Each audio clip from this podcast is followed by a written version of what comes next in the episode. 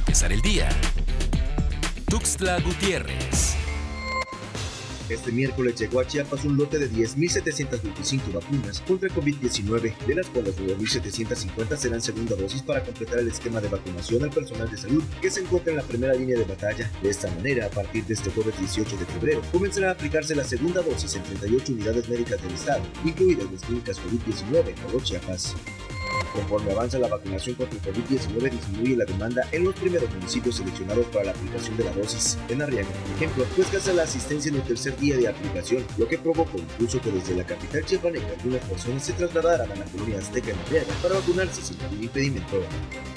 Casi un año de comenzar la pandemia, finalmente la Secretaría de Salud en Chiapas reconoce que existen más casos de los que durante los últimos meses estaba a conocer en sus reportes diarios y homólogos de información. De acuerdo a lo que comparte la Federación, de un día para otro las cifras de casos positivos acumulados se incrementaron. Hoy ya suman cerca de 10.000. El Laboratorio Estatal de Salud Pública confirmó 28 casos positivos de COVID-19 en las últimas horas, entre ellos una menor de edad, los cuales se concentran en nueve municipios de la entidad. En cuanto a las defunciones, la Secretaría de Salud del Estado comunicó que se reportaron tres en las últimas horas. Por esto, Chiapas alcanza los 9.824 casos confirmados y 1.306 defunciones.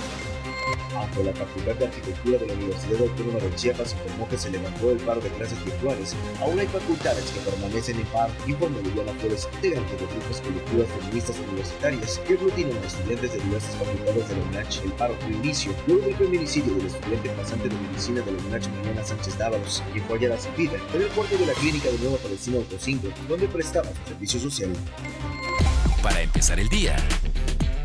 Tuxtla Gutiérrez.